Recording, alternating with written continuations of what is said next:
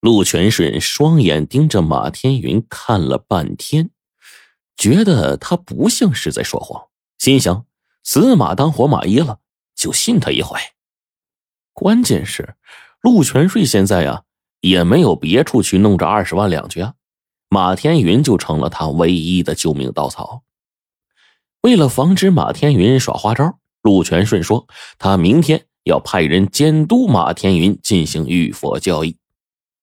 马天云走了之后，陆全顺就马上找来了白鹤堂的人，跟他们说说这个明天玉佛交易的事儿。他让白鹤堂的人装扮成自己的人去监督马天云交易，到时候二十万两黄金和玉佛归他们所有，以此来抵消他欠白鹤堂的二十万两白银。二十万两的黄金和一个价值二十万两黄金的玉佛。这个诱惑呀，实在是太大了。白鹤堂这些视钱如命的亡命徒一合计，如果这笔买卖做成的话，他们呢可以隐退江湖，过神仙般的日子了。最终，他们就和陆全顺拍板成交。马天云回家之后，小心翼翼的就从密室中捧出了那尊祖传的翡翠玉佛。这一尊玉佛呀。果然是晶莹剔透，色泽柔润，雕工精湛，一看就是少见的稀世珍宝。马天云在列祖列宗的牌位前烧香请罪，请求祖宗原谅他这个不孝子孙，要把玉佛转手卖掉，并哭诉着他是被人逼迫的，实在是走投无路啊。马天云跪拜完祖先之后，又想起来昨天登门的买家。不由得呀，疑云重重。他们家祖传玉佛的事儿啊，几乎是无人知晓。可是这个买家不但知道，而且还知道这个玉佛的价钱，尤其是买家所选择的时机，是自己根本无法拒绝的。第二天一早上，马天云就领着二十多个人，带着玉佛，就赶往买家提出交易的这个地点。这二十多个人当中，有五个是马天云的手下。哎，其实呢，名义上啊是陆全顺派来监督马天云交易的衙役，那其实呢就是白鹤堂的人，而且都是堂里的高手。马天云见这些人面色不善，心中更加是惊恐不安呐。可是事到如今，他也只能被人牵着鼻子走。买家提出的交易地点是在城北十多里地的一座荒废的院落里。这个院落很大，看上去有几百年的历史了。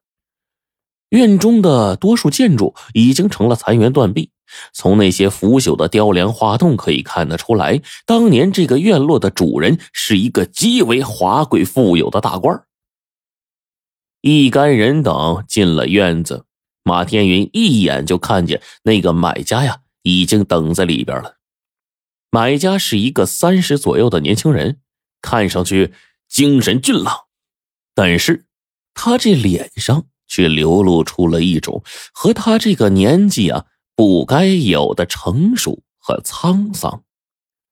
在买家身后放着十几个大木头箱子，里面放的应该是用来买玉佛的金子。白鹤堂的人一看这些箱子，顿时露出了贪婪的目光，而堂主李宇的眼睛却一直在这个买家的身上打量着。凭借着他混迹江湖多年的经验，他觉得呀，这个人一定不简单，否则的话，怎么敢只身带着这么多金子来买玉佛呢？马天云上前就说：“小老弟呀，我把玉佛带来了。”我们的交易是不是可以开始了呀？那买家就说：“当然可以，不过我要先验验货。”马天云刚想说话呢，李宇却抢先说：“可以，我们这么多人也不怕你耍花样。”说完就冲身边的人使了个眼色，这人一把就从马天云家人的手中啊夺过了装玉佛的盒子，走过去递给了买家。买家打开盒子，拿出玉佛，仔仔细细的看了半天，才确认这是一件稀世珍品。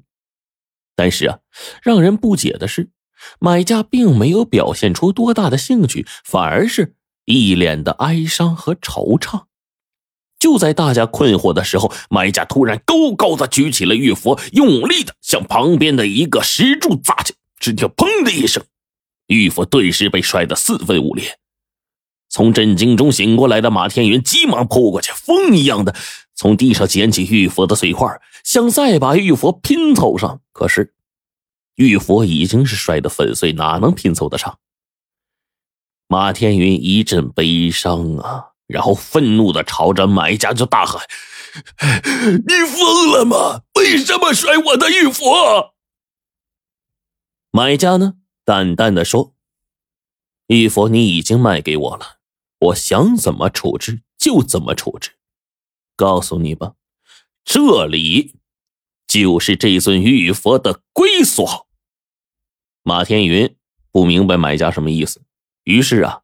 买家就给他讲了他和这尊玉佛的渊源。原来这个买家的祖上是朝廷的一个大官在他年迈告老还乡的时候呢，朝廷念他呀对国家有功，便将这尊玉佛赏赐给了他。买家的祖先把这个看成是无上的荣耀，还立下了祖训，说让他的儿孙世世代代守好这尊玉佛。不料，到了他这孙子辈儿啊，由于家道衰落，又赶上大灾之年，为了一家人活命，他这孙子就违背祖训，就把玉佛给卖了。他孙子临死之前呢，又留下了遗嘱，要他的后人无论如何一定要把玉佛买回来，以慰祖上的在天之灵。于是，买回玉佛。就成了这家人世代的心愿。可是玉佛已经一手几次了，身价暴涨，买家的几辈人呢也没能完成祖上的遗愿，都在自责当中遗憾去世了。到了这个买家的父辈这一代，日子呢已经慢慢的殷实了。为了凑足买玉佛的钱，他父亲铤而走险，倾其所有去关外啊贩卖马匹。不料却遭到了马贼的打劫，不仅马匹尽失，他父亲也死在了马贼的手上。母亲因为悲伤过度，不久也病逝了，买家就成了一个无依无靠的孤儿。家破人亡，对买家的打击很大，他就发誓。无论如何都要买回玉佛，以了困扰他几代人的心愿。今天他终于如愿的买回了玉佛，可是面对着玉佛，他却感到惆怅哀伤。要是没有这尊玉佛，他的父母也许还幸福的活着。买家说，他今天选择交易的地点，就是他们家的祖宅。他要把这尊玉佛买回来，算是对祖先有了一个交代。他把玉佛摔碎，是不想让他继续牵绊他和他后人的生活。众人听了买家的故事，一时之间都是沉默不语了。白鹤堂的堂主李宇听了，则气恼的大骂：“你个败家子儿，这么贵重的东西都他妈给摔了！该死的！虽然你买了玉佛，可我们还没看到钱呢。”你听着，二十万两黄金少一个子儿，本堂主绝不饶你。说罢，李宇面露杀气，指挥他的手下上前打开木箱，清点数目。几个大木箱一打开，黄灿灿的金子就展现在了大家的眼前。白鹤堂的人个个心花怒放，可是马天云却是一脸的哀伤。他意识到这些金子恐怕他连一两也得不到。白鹤堂的人清点完了之后，向李宇报告说：“黄金只有十九万两，还差一万两。”李宇恶狠狠地责问这个买家：“为什么少一万两？”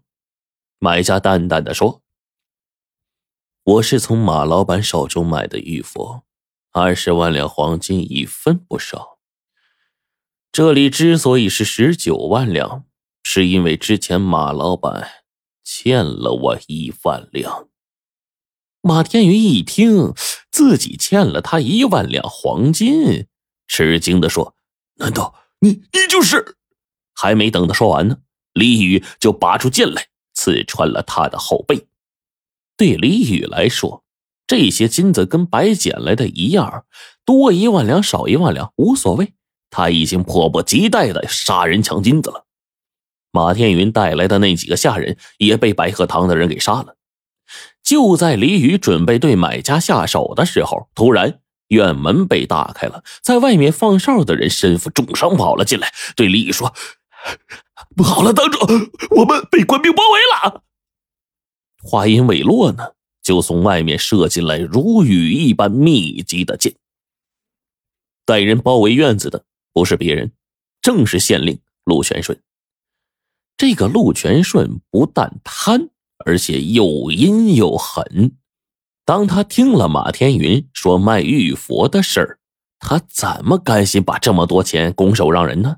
于是他就把白鹤堂的人骗到了这里，来个一网打尽，以绝后患。但是陆全顺还没有正式上任平遥县令之前，朝廷考虑到冯明在这里为官多年，肯定是培养了不少自己的势力。为了让陆全顺呢顺利的查案，朝廷就给了他一个特权，他可以随意的调动州府的城防军。昨天，陆全顺派人拿着自己的令牌，偷偷去军营调来了一千的城防军。当马天云他们走后不久，陆全顺带着军队也出发了。陆全顺呢，悄悄的带人包围了院子，下达了进攻的命令。他要求对里面的人格杀勿论，一个不留。这些城防军个个身经百战，勇猛善战。尽管院子里的人武功高强，可是最终还是寡不敌众，全被歼灭了。